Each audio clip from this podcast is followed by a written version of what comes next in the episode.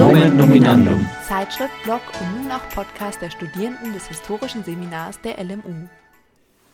Herzlich willkommen zur mittlerweile sechsten Folge des NN-Podcasts. Und heute darf ich an meiner Seite nicht nur Marius begrüßen, sondern auch zwei Kommilitoninnen. Aber bevor wir so weit kommen, Marius, was ist denn das heutige Thema? Ja, hallo auch von mir. Heute haben wir ein ganz besonderes Thema, denn wir haben uns bislang ja eher in der Neuzeit aufgehalten und wir dachten uns, hüpfen wir doch mal in die alte Geschichte. Und das Thema unseres heutigen Podcasts ist alte Geschichte. Bullshit-Mythen und Forschungsfelder. Denn wir alle kennen ja so ein paar lustige Geschichten über die Antike und wir haben zwei wahre Expertinnen bei uns, die uns helfen werden, die alte Geschichte so ein bisschen zu erkunden und auch kritisch zu betrachten. Ähm, zuerst an meiner Seite darf ich begrüßen, ähm, virtuell natürlich, äh, Julia. Julia studiert im ähm, siebten Semester Geschichte und in dem Fach SLK, ist unsere Fachschaftssprecherin und du schreibst gerade deine Bachelorarbeit. Sag uns doch mal über was. Ja, ähm, hallo erstmal. Ich freue mich sehr, heute auch da zu sein. Und ähm, tatsächlich, ich schreibe gerade meine Bachelorarbeit. Ähm, wie man vielleicht merkt an dieser Folge, bin ich großer Fan der römischen Antike und ich schreibe meine Bachelorarbeit zu Konstruktionen äh, römischer Identität zu augusteischer Zeit. Das ist auch meine Lieblingszeit, sage ich jetzt mal, das ähm, ganz frühe Kaisertum und die späte Republik. Und ähm, ja, zu dem Zeitpunkt gibt es eben ganz äh, spannende Wandel in römischer Identität, die auch viel mit römischem Imperialismus natürlich zu tun haben. Und das schaue ich mir anhand von ein paar ähm, literarischen Quellen an. Ja, sehr schön, vielen Dank. Ähm, dann möchte ich auch unseren zweiten Gast begrüßen, und zwar Biene. Äh, Biene, du studierst im äh, sechsten Semester Geschichte und Antike und Orient und du schreibst ja momentan auch an deiner Bachelorarbeit. Ähm, magst du uns auch erzählen, worum es bei dir geht? Ja klar, hallo zusammen. Ihr kennt mich vielleicht schon, ich war schon einmal da. Ähm, ich studiere, wie du gesagt hast, alte Geschichte mit Antike und Orient und mein Thema wird sein Legitimationsstrategien der Diadochen. Und dabei möchte ich vor allem den Fokus auf die Ptolemäer legen und ich möchte mich in meiner Arbeit damit beschäftigen, wie nach Alexander dem Großen sein Weltreich unter seinen Nachfolgern aufgeteilt wurde und sich diese in ihren jeweiligen Gebieten legitimieren konnten. Vielen Dank für diese kurzen Einblicke und wie gewohnt werdet ihr mit einer kleinen äh, Kennenlernen-Einstiegsfrage überrascht. Aber mein Hostkollege darf natürlich mit der Beantwortung anfangen damit ihr ein bisschen Vorbereitungszeit hat. Äh, Johannes, ähm, was ist deine Lieblingsperson aus der alten Geschichte? Und kurz warum? Ähm, meine Lieblingsperson aus der alten Geschichte. Ich glaube, dass ich äh, sehr, sehr durch Popkultur und ähnliches geprägt bin. Deswegen sage ich einfach mal Cäsar. Ähm, die Bello Gallico war das einzige im Lateinunterricht, was ich wirklich mit Freude übersetzt habe. und deswegen ist meine Lieblingsperson in der alten Geschichte, glaube ich, sehr, sehr stumpf und sehr, sehr Standard Cäsar. Ich habe auch Marius lacht. Ich habe im Zoom-Hintergrund auch Asterix und Obelix mir reingestellt. Deswegen, es muss einfach Cäsar sein. Da gibt es nichts anderes. ja, super. Ähm, ich glaube, Julia Gegenrede. ähm, also ich glaube, die Frage überfordert mich tatsächlich leicht, weil es gibt natürlich sehr viele Personen, die ich vielleicht jetzt nicht unbedingt persönlich toll finde, aber ähm, finde ich immer wieder sehr spannend, mich mit ihnen in Forschung äh, zu beschäftigen. Aber wenn ich mich jetzt für eine Person entscheiden müsste, dann wäre das wahrscheinlich äh, Agrippina Minor. Ich werde später auch über sie reden. Und ähm, ja, ich habe mich im Laufe meines Studiums schon so ein bisschen mit ihr beschäftigt und sie ist einfach wahnsinnig faszinierend. Cool. Ähm, Biene, magst du weitermachen? Ja, sehr gern. Ähm, muss es denn eine reale Person sein oder Nee, nee, such's dir aus. Okay. Also als reale Person wäre es nämlich Alexander der Große. Da bin ich im dritten Semester drauf gekommen und irgendwie auf dem Thema hängen geblieben. Ähm, aber als vielleicht nicht ganz so reale Person wäre es die Göttin Athena.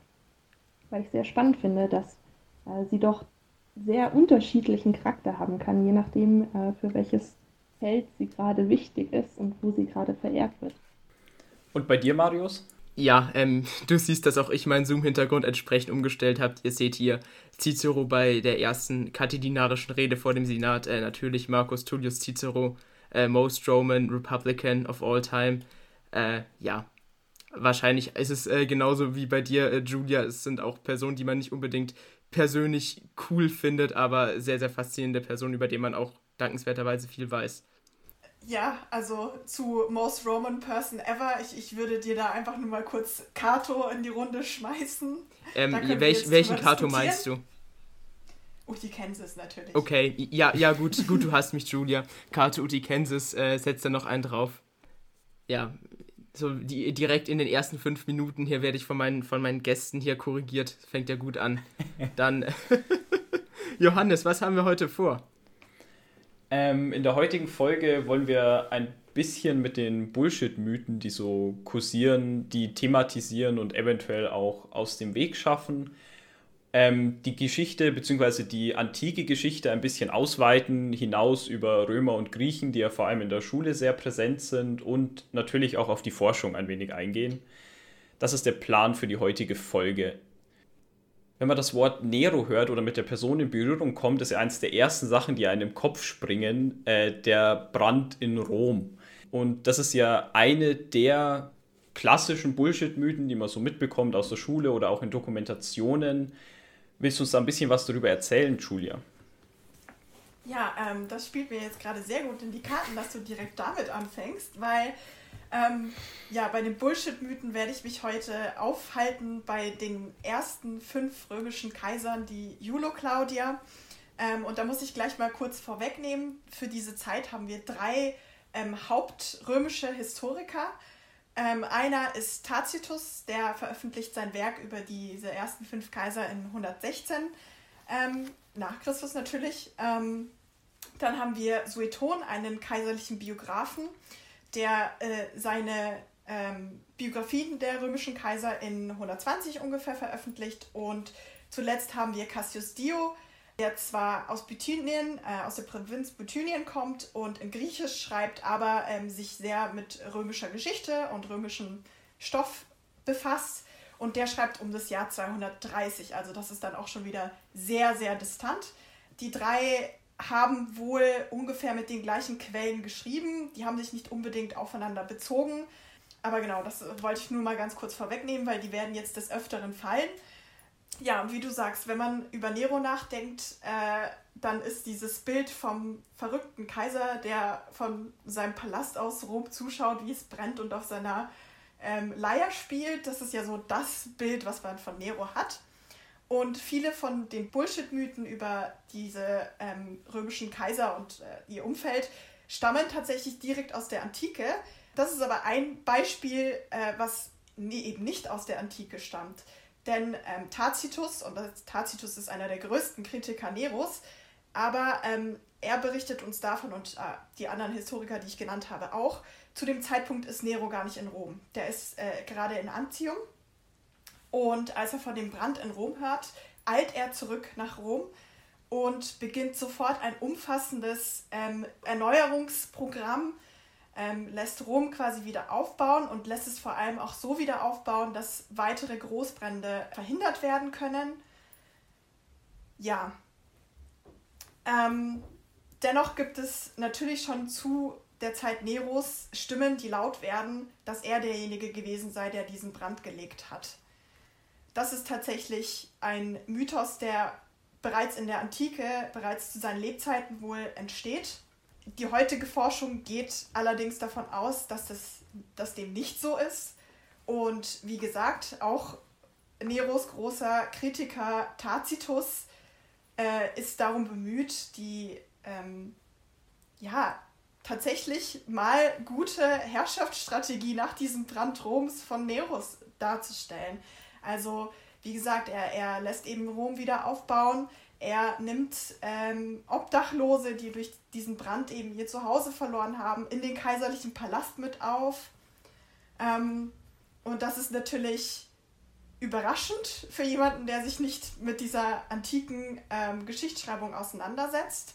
Denn, wie gesagt, äh, Tacitus ist eigentlich jemand, der Nero nicht wirklich in Schutz nimmt. Eher so im Gegenteil. Wie meinst du, Tacitus nimmt Nero nicht in Schutz. Wie äh, drückt sich das aus in seinem Geschichtswerk? Ich habe ja schon angeführt, dass wir eben diese drei großen Hauptquellen haben für diese paar römischen Kaiser. Und die muss man aber alle mit sehr starken Vorbehalten lesen. Tacitus ist ein Senator und die Senatoren sind halt diejenigen, die von diesem Herrschaftswechsel ähm, von Republik zum, zur Kaiserzeit am meisten Schaden davon tragen. Und es sind auch diejenigen, die diese Herrschaft am wenigsten billigen.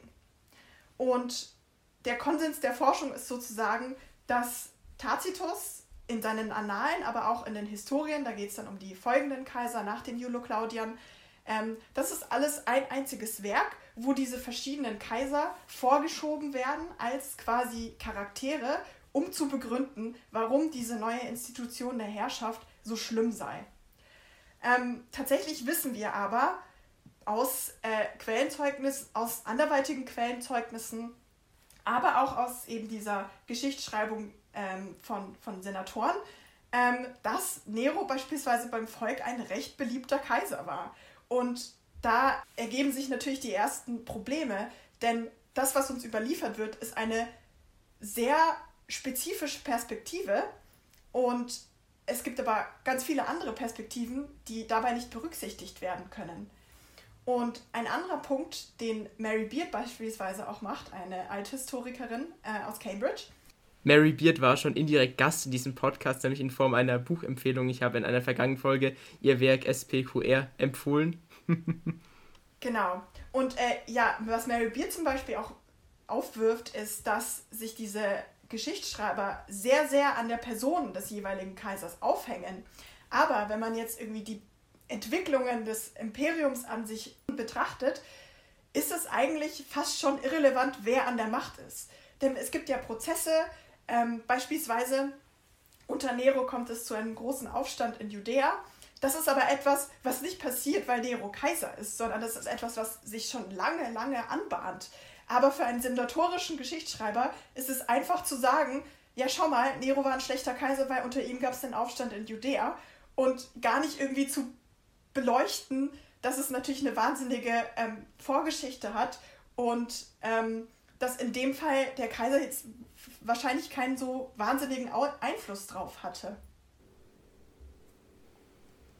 Bezüglich der Quellen, Julia, möchtest du uns noch ein bisschen was zur Quellendichte oder wie viele Quellen wir da überhaupt haben erzählen? Ja, also äh, wie gesagt, wir haben eben diese drei großen überlieferten Historiker und das ist ja eigentlich auch schon sehr viel. Also ich meine, das ist eine wahnsinnige ähm, auskunftsreiche ähm, Quellenlage, vor allem auch, weil Tacitus nennt eigene Quellen, ähm, aus denen er eben äh, seine, seinen Wissensstand erarbeitet. Sueton, von dem wissen wir, Sueton ist kein Senator, ähm, der ist nur Ritter, sagen wir mal, also nochmal eine andere spezifische Perspektive, hat sich aber unter dem Kaiser Hadrian hochgearbeitet und war ähm, kurze Zeit lang Leiter des kaiserlichen Archivs. Und das sagt er uns auch sehr oft und er hat auch wirklich sehr ähm, sehr wertvolle Einblicke in diese kaiserlichen Archive. Er kann zum Beispiel aus Briefen von Augustus, dem ersten Kaiser, an seine Frau Livia zitieren. Das ist natürlich eine wahnsinnig wertvolle Überlieferung, die wir da haben. Aber wir haben auch, und das ist mindestens genauso wichtig, wenn nicht sogar wichtiger, ähm, Inschriften, Statuen, Münzen. Ähm, und die zeigen uns eben ein ganz anderes Bild, weil das natürlich Zeichen kaiserlicher Selbstdarstellung sind. Und der Kaiser wird natürlich ein ganz anderes Bild von sich raussenden. Ähm, und Mittel wie Münzen sind dabei beispielsweise wirklich besonders effektiv, weil Münzen erreichen auch die ganz fernen Provinzbewohner, die wahrscheinlich vom Kaiser sonst nie in ihrem Lebenszeit jemals etwas sehen. Ähm, und die zeigen uns dann natürlich ein ganz, ganz anderes Bild von diesen Kaisern. Die zeigen uns auch ähm, Kaiser, die wirklich geliebt werden vom Volk und ähm, be beispielsweise in den östlichen Provinzen wie, wie Götter verehrt werden. Ich habe in dem Buch von Mary Beard tatsächlich auch gelesen, dass es mehrere ähm, Thronprätendenten in den späten Jahrzehnten gab, die sich selbst als Nero bezeichnet haben. Das ist doch, denke ich, auch bezeichnend über diesen Kaiser. Wenn er so ein furchtbarer Mensch oder Kaiser gewesen wäre, dann hätte sich doch wohl niemand diesen Namen Nero gegeben als Thronprätendent. Ja, ja, das eben einerseits. Andererseits, es gab auch einen späteren Kaiser, ich will jetzt irgendwie nichts Falsches sagen, ich glaube, es war Hadrian, ähm, der beispielsweise auch gesagt hat, ja, diese ersten fünf Jahre von Neros Herrschaft waren die glücklichsten, die das Römische Reich jemals gesehen hat, was natürlich bezeichnet ist, weil man auch in der Kaiserzeit sehr, sehr fest an dieser republikanischen Vergangenheit festhält. Und wenn man dann äh, sowas sagt, das ist natürlich keine irgendwie leichtfertige Behauptung, mit der man einfach mal so um sich schmeißt.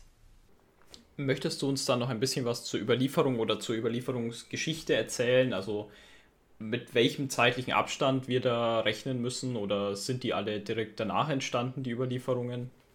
Ja, zu der Überlieferung und Überlieferungsgeschichte, ähm, was man auch unbedingt dazu sagen muss, Tacitus und Sueton schreiben in etwa 50 bis 55 Jahre nach dem Ableben dieser Kaiser und sind sehr geprägt von der Propaganda und Selbstdarstellung der späteren Kaiser, die sich natürlich auch von den vorhergehenden Kaisern irgendwie abgrenzen müssen. Ähm, beispielsweise die Flavier grenzen sich ganz, ganz stark und deutlich von Nero ab. Während ähm, im Vierkaiserjahr einer der sehr kurz amtierenden Kaiser, Otto, der lässt sich mit Beinamen sogar Nero nennen, knüpft also ganz stark an Neros Erbe nochmal an. Also wer weiß, wenn Otto sich an der Macht gehalten hätte, wie Nero heutzutage ähm, bei uns ankommen würde. Vielleicht wäre er doch einer von den guten Kaisern. Einerseits also das. Andererseits, ähm, und hier möchte ich ganz kurz Caligula einführen, weil über den gibt es ja auch sehr viele äh, von diesen Bullshit-Mythen. Und einer davon ist ja diese Geschichte mit dem, mit dem Pferd, was er zum Konsul ernennen möchte. Sueton äh, der ja kaiserliche Biografien schreibt. Das ist also im äh, altrömischen Verständnis sind Biografien was ganz anderes als Geschichtsschreibung. Da, muss, da geht es darum, ähm, den Charakter einer Person herauszustellen. Das heißt, für Sueton ist es absolut gar kein Problem, ähm, sowas wie Gerüchte anzuführen. Und eines dieser Gerüchte, die er eben einführt, ist, man sagt, Caligula habe darüber nachgedacht, sein Pferd zum Konsul zu machen. Was jetzt offensichtlich ein Problem ist, weil woher weiß Sueton bitte, was Caligula gedacht haben könnte? Er schreibt über 60 Jahre nach seinem Tod. Das ist das Erste. Und dann haben wir Cassius Dio, der ja auch ein bedeutender Historiker für diese Zeit ist, der dann schon 160 Jahre nach den Julo-Claudiern schreibt. Und der greift diesen Mythos äh, mit diesem Pferd auf, dieses Gerücht auf der schreibt dann allerdings, Caligula habe das gesagt, öffentlich.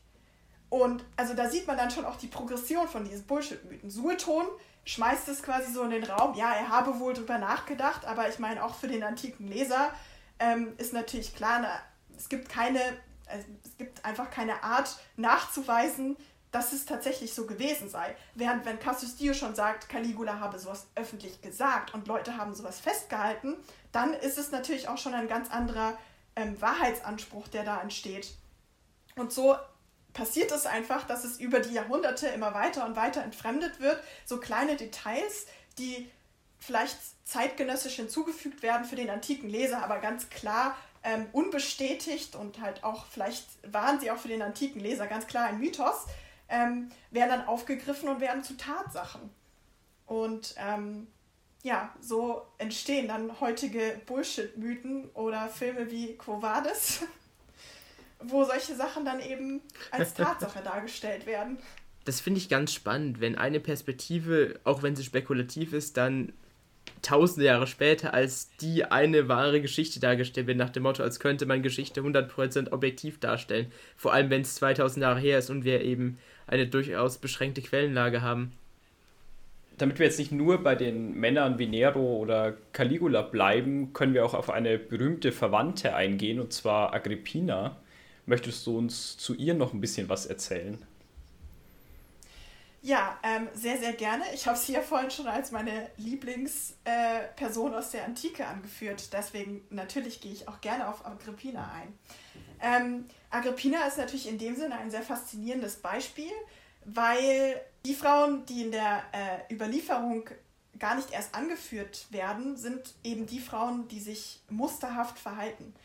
Ähm, das heißt, wenn eine kaiserliche Gattin oder Schwester oder wie dem auch sei oder Tochter ähm, in den Quellen nicht auftaucht, dann kann man einfach annehmen, dass es nach römischen Standards halt einfach eine gute, vorbildhafte Frau war. Und Agrippina taucht unentwegt in den Quellen auf. Und daran können wir dann schon irgendwie festmachen, ja gut, die muss irgendwie etwas anderes gemacht haben. Eine ganz, ganz berühmte ähm, Agrippina-Überlieferung finden wir bei Tacitus. Und ähm, da müssen wir auch wieder mit Vorbehalt angehen. Ich habe eine sehr schöne Tacitus-Stelle rausgesucht, ähm, um das Ganze ein bisschen zu kontextualisieren.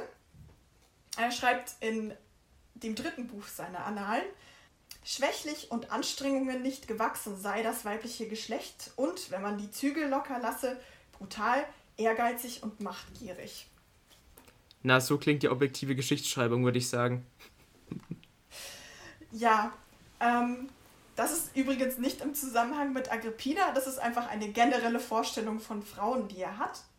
Ähm, das, ist, das, wird auch mehrmals im Buch ähm, angeführt, was denn so eine ideale römische Frau zu tun habe, damit man dann eben Normtransgressionen wie Agrippina besser kontextualisieren kann. Agrippina ist für Tacitus genauso wie die Kaiser einfach eine, eine Nebenwirkung, ein Symptom von einer anderen schlechten Ursache. Und im Falle von Agrippina und im Falle von jeder Frau, die sich nicht benehmen kann, sage ich jetzt einfach mal, ist das immer die Männer, die in ihrem Umfeld sind.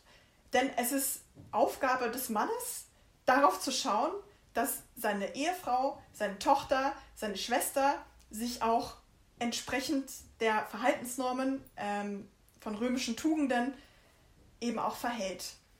Und wenn es eben nicht gelingt. Also wenn Claudius eine Ehefrau hat, die er nicht unter Kontrolle bringen kann, oder wenn Nero eine Mutter hat, die sich in seinen Regierungsgeschäften einmischt, dann ist das ganz deutlich die Schuld der Männer in ihrem Umfeld. Das heißt, ähm, und was eben ganz wichtig dabei ist, römische Herrschaft begründet auf einem expliziten, also sehr spezifischen Männlichkeitskonzept.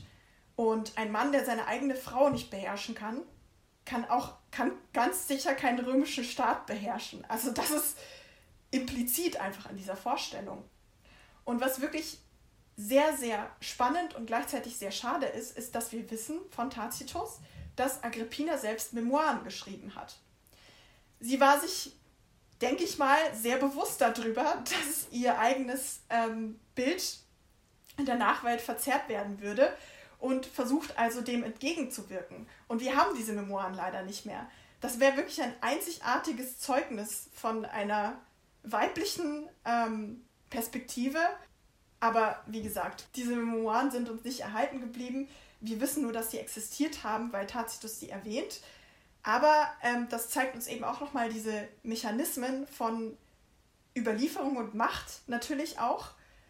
Ähm, denn wenn Agrippina versucht, eben in ihre eigene Überlieferung einzugreifen und irgendwie äh, in die Macht darüber zu kommen, dann muss sie sich auch darüber bewusst gewesen sein, dass im Nachhinein versucht werden würde, äh, ihr eigenes Bild eben karikaturenhaft, und so ist das nämlich auch wirklich, ähm, sie ist einfach eine Karikatur von, von einer bösen Stiefmutter, einer schlechten Ehefrau, die alle ihre Ehemänner vergiftet und lauter spaßige Dinge macht, ähm, verzehrt werden wird.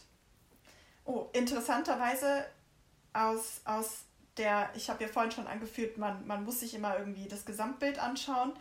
Und ähm, sie muss schon wirklich eine sehr, sehr bedeutende Persönlichkeit gewesen sein, denn sie taucht, sie ist einer der ersten Frauen, die tatsächlich auch auf Münzen auftaucht.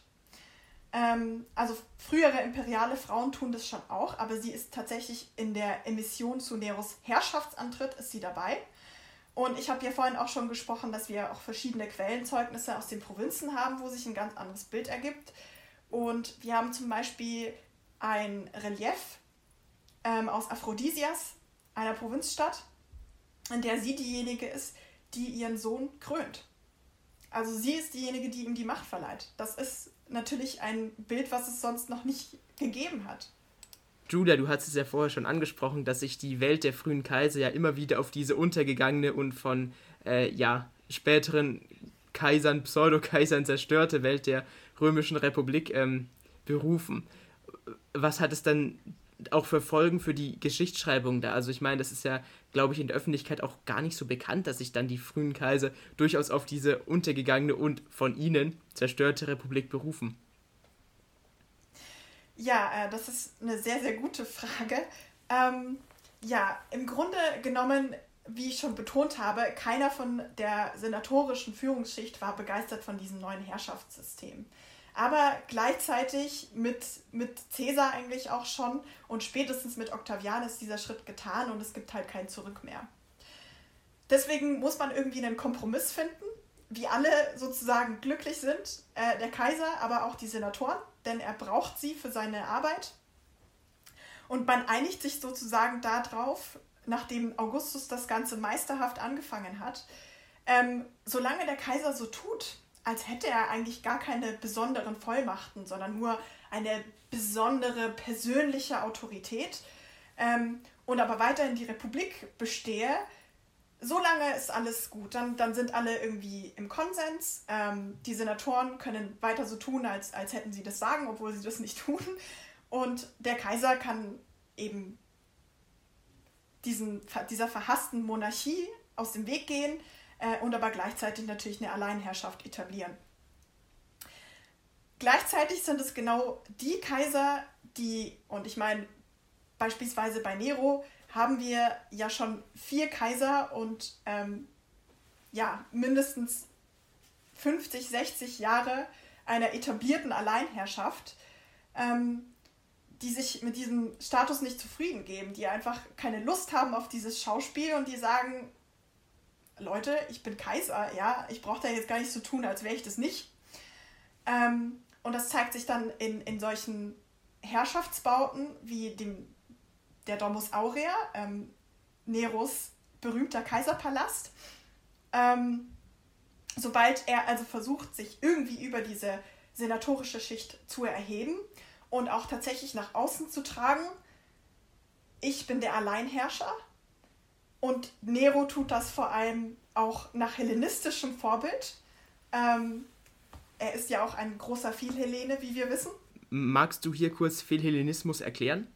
Den Begriff? Ja, die Römer glauben an eine gewisse kulturelle Vorherrschaft des Römischseins, sind aber gleichzeitig sehr, sehr beeinflusst vom Hellenismus. Ähm, das Ganze ist in Ordnung und man kann es auch anerkennen, solange das in gewisse Grenzen gehalten wird. Nero aber beispielsweise zieht, sagen wir mal, das Theater ähm, oder Schauspielerei diesen traditionell römischen Formen wie Gladiatorenspiele einfach vor. Und das geht gar nicht. ähm, was gleichzeitig auch ähm, im römischen, mit dem römischen Verständnis unvereinbar ist, ist im hellenistischen Raum, und Biene, da darfst du mich gerne äh, korrigieren, im hellenistischen Raum ist es ja auch durchaus anerkannt, wenn die Aristokratie oder ein Herrscher sich gleichzeitig auch irgendwo als Performer darstellt, also halt als Schauspieler oder als, als besonders guter Musiker. Das ist im römischen Raum wiederum absolut nicht anerkannt. Im römischen Raum sind, Schausp sind äh, Berufe wie der Schauspielberuf äh, oder, oder Sänger gleichzustellen mit Prostituierten. Also die, das sind gesellschaftlich ausgegrenzte. Und ähm, wenn Nero also jetzt quasi eher dieses hellenistische Monarchenbild, Herrscherbild anerkennt, indem er sich auch als eben Performer darstellt, was er ja auch tut, dann geht das den Römern sowas von gegen den Strich, weil nicht nur wendet er sich gegen diese bewährte Vorstellung von ähm, diesem republikanischen Ideal im Sinne von die Republik besteht weiter, sondern er wendet sich gegen konkret römische Vorstellungen und gegen diese Vorstellung von römischer kultureller Vorherrschaft. Und das ist natürlich ein weiterer Punkt, wo er einfach, wie gesagt, eben nicht mit diesen römischen ähm, Machtvorstellungen äh, übereinstimmt. Und in dem Sinne, alle Kaiser ähm, der frühen Zeit, also vor allem des ersten Jahrhunderts, Caligula, Nero, zum Teil auch Claudius ähm, und später auch ganz ähm, sehr stark Domitian, das sind die Kaiser, die sich viel monarchischer selbst repräsentieren, teilweise auch auf hellenistische Vorbilder eingehen. Das sind die Kaiser, die im Nachhinein als schlechte Kaiser an, eingegangen sind. Und das ist schon ein erkennbares Muster. Ja, vielen Dank, Julia, für diesen profunden Einblick in die frühe römische Kaiserzeit. Wir möchten euch aber in diesem Podcast auch zeigen, dass äh, Antike natürlich nicht nur immer die alten Römer sind, sondern dass es auch noch viele andere Forschungsfelder äh, gibt. Und da würde ich jetzt unseren zweiten Gast, äh, Biene, fragen. Mit welchen Themen hast du dich denn im Studium der alten Geschichte bislang so auseinandergesetzt? Also ich habe meinen Fokus eher auf die Griechen gelegt ähm, bin aber nicht auf dem Festland geblieben oder auf den griechischen Inseln, sondern bin noch rüber nach Kleinasien und auch den vorderen Orient gekommen. Und zwar habe ich mich viel damit auseinandergesetzt, äh, wie ist das Verhältnis zwischen Griechen und Persern, im Perserreich an sich, aber auch ganz vielen anderen Herrschaften im Raum Mesopotamien und auch Ägypten.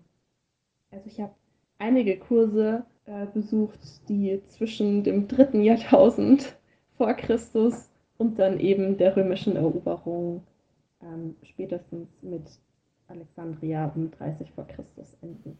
Würdest du sagen, dass es im Vergleich zu den klassischen Forschungsfeldern äh, Römische Republik, Römisches Kaiserreich und Festland Griechenland in gewisser Hinsicht ein, äh, ein weniger beleuchtetes Forschungsfeld ist, womit du dich da beschäftigst? Nicht unbedingt. Ich würde bloß sagen, dass hier der Bereich anfängt, wo man aus dem reinen Geschichtsstudium rausgeht und eher in andere ähm, Studienfächer übergreift. Zum Beispiel mein Nebenfach Antike und Orient besteht vorrangig aus Archäologievorlesungen äh, und Archäologiekursen. Das heißt, man kommt von der klassischen Geschichte eher in neue Forschungsgebiete mit anderen Schwerpunkten. Mhm. Hast du da vielleicht äh, ein Beispiel für die HörerInnen, wie man das vielleicht am Beispiel der Perser illustrieren könnte? Wie da jenseits der klassischen Geschichtsschreibung gearbeitet werden muss? Gerade beim Beispiel der Perser haben wir sehr wenig literarische Geschichtsschreibung, das heißt Geschichten über die Perser. Wir haben dafür viel mehr an ähm, archäologischen Funden und vom Textmaterial sehr viel, was Archive anbelangt, das heißt Verwaltungstexte und königliche Inschriften. Das macht es natürlich wesentlich schwieriger, die Lebenswelt der Perser zu verstehen, als zum Beispiel bei den Römern der Fall ist. Also ganz platt gesagt, wir haben halt keinen persischen Tacitus und keinen äh, ptolemäischen Sueton. Genau, genau. Wir haben viel eher Könige, die betonen, dass sie der König sind und dass sie von anderen Königen abstammen und göttliche Unterstützung haben. Aber das wirkt dann auch sehr repetitiv nach einer Zeit vielleicht aus meiner Eigenperspektive, ich habe im letzten Semester eine Arbeit über Antiochos III., ein König des Seleukidenreichs, geschrieben, der ähm, um 190 vor Christus dann auch in Konflikt mit Rom gekommen ist. Und ich muss ehrlich sagen, ich fand an manchen Stellen das sehr, sehr irritierend, wie sich dieser hellenistische König inszeniert und äh, wie du auch gesagt hast, immer dieses Berufen auf die Vorfahren und den göttlichen Ursprung, das mag vielleicht für ähm, für Menschen aus unserem Kulturkreis sehr, sehr ungewohnt erscheint, deshalb auch irgendwie sehr skurril. Ich finde das generell sehr interessant am Hellenismus.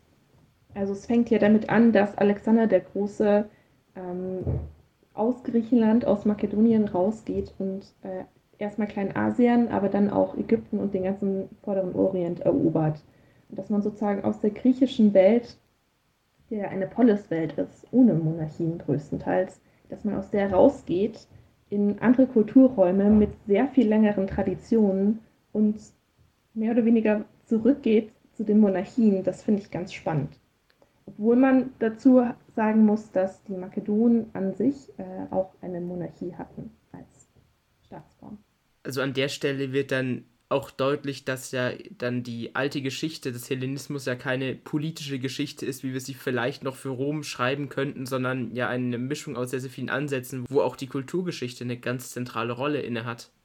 Ja, unbedingt. Also wir finden im Hellenismus eine Fortführung von so vielen unterschiedlichen Kulturen, dass es ganz wichtig ist, im Hinterkopf zu behalten, dass nicht alles, was auftaucht, neu sein muss, sondern auch vielleicht in früheren Jahrhunderten und Jahrzehnten an anderer Stelle aufgekommen ist. Das hat dann ja auch damit zu tun, dass man da neue Methoden einsetzt. Würden dir da vielleicht Forschungsfelder einfallen, die man mittlerweile neu aufbereiten konnte? Ein relativ neues Forschungsfeld ist zum Beispiel die Unterwasserarchäologie. Ähm, die ist sehr spannend, vor allem im Fall für Alexandria, der großen und berühmten Metropole äh, des Hellenismus. Aber von Alexandria selbst ist kaum mehr was übrig. Ähm, heutzutage ist es auch eine Megacity. Sie ist sehr stark überbaut. Ähm, Ausgrabungen sind kaum mehr möglich. Aber durch die Unterwasserarchäologie ist es möglich, ganz viel von den alten Hafenstrukturen und auch Monumentalbauten wie zum Beispiel dem Leuchtturm von Alexandria wiederzuentdecken und neu zu erforschen. Im konkreten Fall des Leuchtturms, der ja nach einigen Erdbeben letztendlich untergegangen ist, im wahrsten Sinne des Wortes, war es möglich, alte Steinblöcke von diesem Leuchtturm wiederzufinden und auch Statuen, die zu der königlichen Architektur gehört haben. Biene, das klingt ja hochspannend, dass man sich diesen Forschungsfeldern neu nähern kann und dass es auch sehr, sehr viel zu entdecken gibt. Ich habe aber dennoch den Eindruck, dass man doch immer sehr, sehr auf Rom und Festland Griechenland äh, blickt. Woran liegt es denn deiner Meinung nach? Ich glaube, das liegt daran, dass sich der Blick häufig erstmal auf das nächste Umfeld richtet sozusagen das, was vor der Haustür liegt. Ähm, also zum einen eben durch diese geografische Nähe, aber andererseits auch durch die zeitliche Nähe, weil einfach die römische Kultur noch so viel länger überdauert hat, gerade dann auch noch im Fall vom Oströmischen Reich und Byzanz, kann man ja, wenn man provokativ sein will, auch sagen, dass äh, das Römische Reich vielleicht erst im 15. Jahrhundert geendet ist. Ähm, das Heilige Römische Reich Deutsche Nation würde behaupten, dass es erst mit dem Reichsdeputationshauptschluss geendet hat. genau, genau. Also es besteht hier einfach eine viel längere Tradition und auch noch ein viel besseres Bewusstsein für die Kulturen, die vorangegangen sind. Ähm, und außerdem, was eben noch mit reinspielt, eben auch mit äh, Byzanz, ähm, durch die Humanisten, die halt nach dem Fall Konstantinopels oder wie auch immer man das nennen möchte, ähm, die dann nach Europa gekommen sind und äh, für, eine, für eine Neuentdeckung ähm, der alten Geschichte gesorgt haben und für eine Wiederbeschäftigung mit antiken Autoren. Während Kleinasien und äh, der Vordere Orient und Ägypten für lange Zeit in Vergessenheit geraten ist und auch so ein bisschen als das Negativbeispiel gehandelt wurde. Ein Beispiel äh, aus meiner Pergamon-Vorlesung, da wurde darüber gesprochen, wie verschiedene Architekturstile umgesetzt wurden. Ähm, und eine Interpretation aus dem 19. Jahrhundert war halt, na gut, das sind halt nicht die vollkommenen Formen, wie sie in Griechenland auftauchen, sondern da ist halt noch so der Kleinasia kleinasiatische Einfluss mit drin. Das ist halt dann nicht die richtige Umsetzung. Also ist schon eine bestimmte Wertung in den vergangenen Jahrhunderten in der Interpretation von Kulturräumen äh, vorhanden gewesen. Und ich habe das Gefühl, das wird erst in den letzten Jahrzehnten so langsam aufgearbeitet. Das ist dann ja auch hochinteressant, dass ja die Epochen, in denen geforscht wird, ja wiederum durch ihren eigenen Fokus und ihre kulturellen und normativen Bewertungen ja prägen, wie sie auf Gebiete gucken und vor allem auch welche sie untersuchen. Biene, wie würdest du denn jetzt äh, einem nichtsahnenden, desinteressierten Studi denn die äh, zum Beispiel das Ptolemäerreich oder Assyrien oder das äh, Achämenidenreich äh, schmackhaft machen, dass sie nicht ähm, sich schon wieder mit Nero und Caesar und Cicero befassen? Also ich würde ähm, grundsätzlich empfehlen, geht einfach mal in eine Veranstaltung, egal ob es jetzt eine Vorlesung ist oder ein Seminar. Ähm, lasst euch einfach mal überraschen. Es gibt so viele Themen und Motive, die wieder auftauchen. Also sei es jetzt bei den Archimeniden die berühmte Darstellung äh, der Person in der Flügelsonne, wo man ganz lange Zeit gedacht hat, okay, das ist die Darstellung des Hauptgottes ähm, und die auch schon in früheren Kulturen im, äh, in Mesopotamien oder auch schon in Ägypten als Flügelsonne sehr berühmt ist, die Darstellung. Ähm, jetzt in der neueren Forschung geht man davon aus, dass es eher so das göttliche Licht und das göttlichen Gnaden verkörpert, was wir ja auch kennen als Heiligenschein. Ähm, diese Motive, die sich durch die Geschichte durchziehen und immer wieder in unterschiedlichen Stellen, vielleicht leicht unterschiedlich interpretiert auftauchen. Das finde ich höchst spannend und gleichzeitig sind es halt gute Anknüpfungspunkte. Johannes, du hast ja gerade ein Asterix und Obelix äh, Hintergrundbild auf Zoom. Das heißt, dass man dich für die Archimeniden begeistern könnte, bräuchte man vielleicht den persischen Asterix. Äh, vielleicht. Aber um die Frage vielleicht sogar ernsthaft aufzugreifen, könnte ich mir vorstellen, äh, wenn man diese Teile der alten Geschichte ein wenig populärer machen wollen würde, diese eben auch in Popkultur oder ähnlichem aufzugreifen. Ähm, ich denke, es gibt sicher auch spannende Filmstories abseits äh, Römer und Griechen in anderen Welten. Ich denke, dass man das aufgreifen könnte, habe mich persönlich aber jetzt noch nicht damit beschäftigt. Ähm, Fände ich aber einen spannenden Gedanke, das in irgendeiner Form, vielleicht in einem Comic, ja, Comics sind super. Johannes, du und deine Comics, echt, ich bin schon gespannt, was für ein Comic du uns heute wieder empfiehlst. Keine. Johannes, ich glaube, ich habe sogar einen Comic gesehen, der sich uh. damit beschäftigt. Ich kann dem nochmal nachgehen. Ich glaube, es war in einer gewissen Arte-Doku der Fall. das ja. ist sehr, sehr gut. Aber das ist äh, interessant, wie dann diese popkulturelle Verarbeitung doch die ähm, doch auch unser vorwissenschaftliches Interesse extrem prägt. Also ich meine, allein wenn man sich anguckt, wie populär Asterix und Obelix ist und wie ja. präsent dadurch die Figur von äh, Gaius Julius Caesar ist, das ist ähm, wirklich der helle Wahnsinn. Auch Sachen, die wir als HistorikerInnen natürlich nicht immer so beeinflussen können.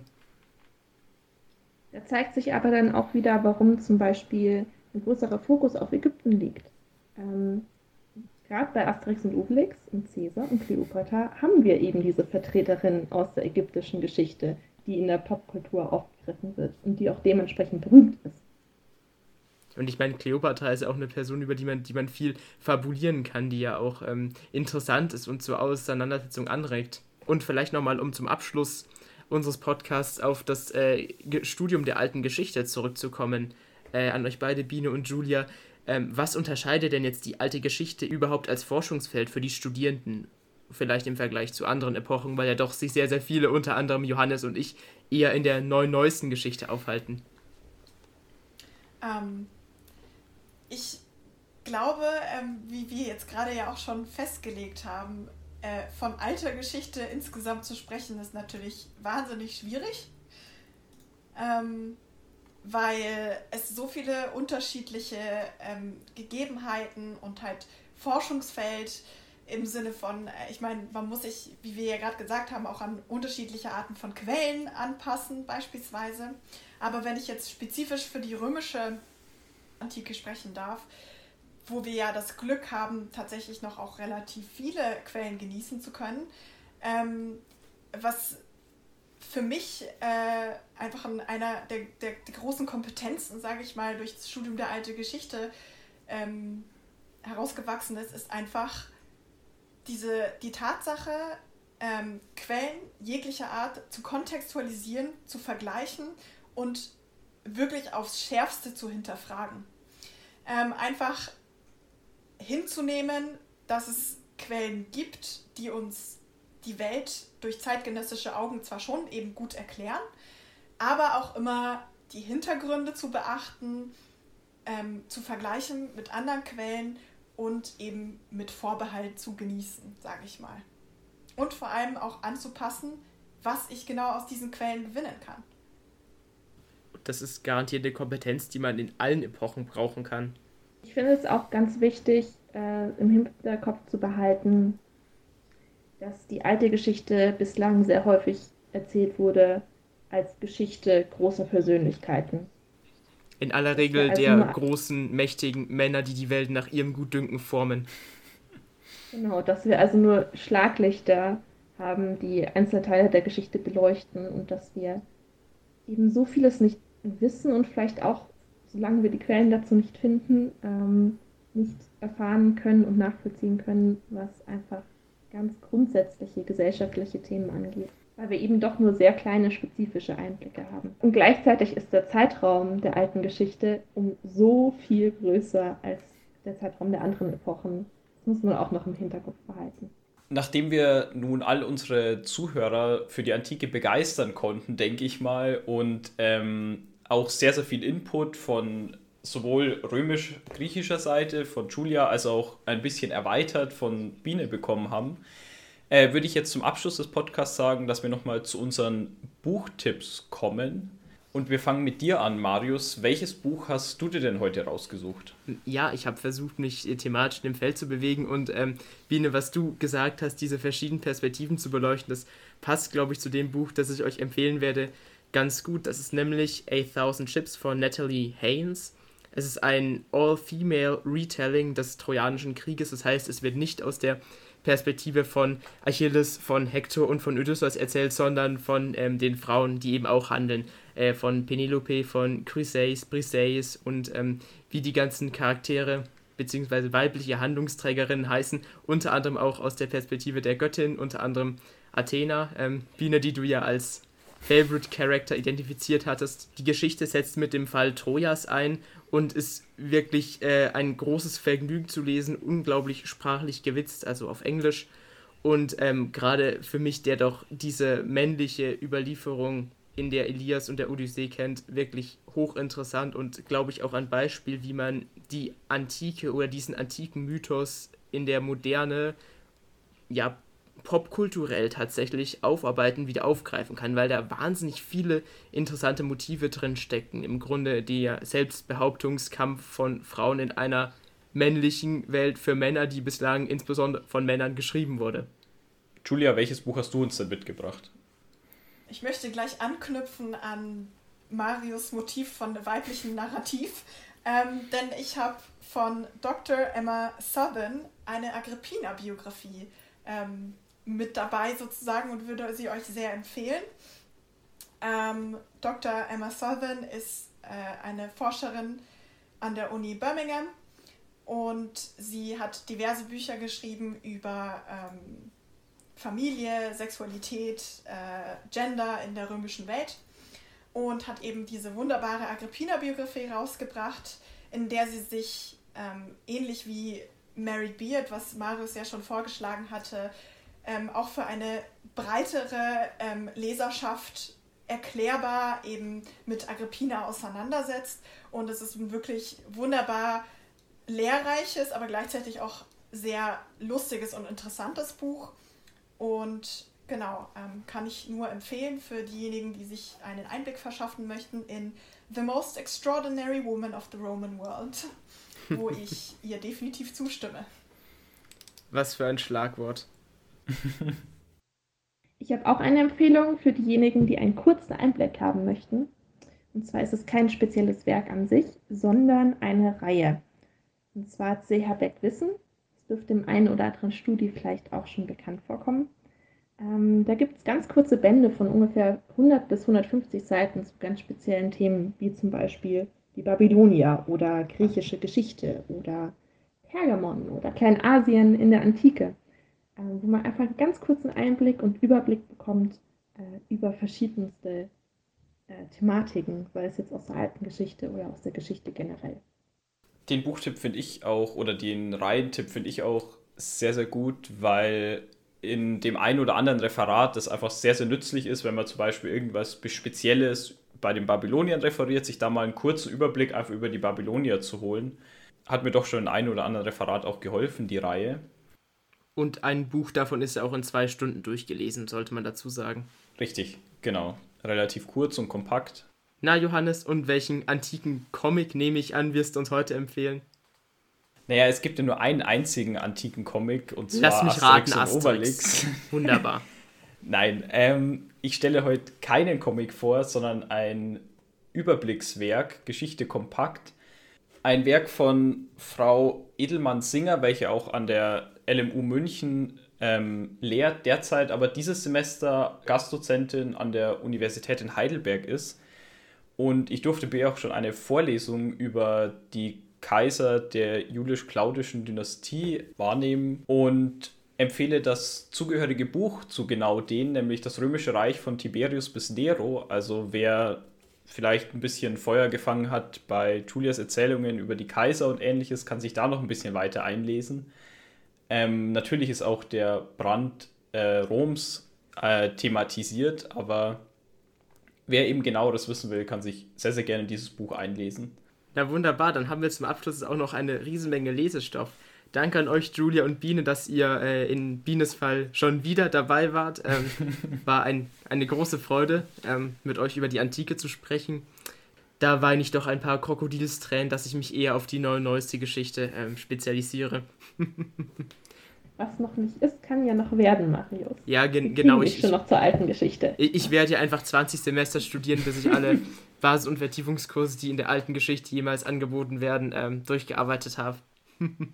Aber da wie angesprochen Marius und ich ja eher in der neuen und neuesten Geschichte unterwegs sind, wird sich das nächste Thema auch eher wieder darum drehen. Ähm, was ist denn das nächste Thema, Marius? Ich würde nicht sagen, dass wir dann sonderlich historischen Zuschnitt haben. Unsere Juli-Folge wird sich allerdings mit den Romanen von Jane Austen äh, befassen. Wir holen uns da sehr, sehr profunde Kenntnis äh, ins Boot. Mal ein anderes Thema, ein anderer Zugang, wo man im Übrigen, denke ich, auch viel über Geschichte lernen kann. Aber in erster Linie sind das sehr, sehr großartige Bücher, die wir gerne im NN-Podcast ähm, besprechen möchten. Also freut euch, liebe HörerInnen, auf ein wenig Literatur mit dem NN-Podcast.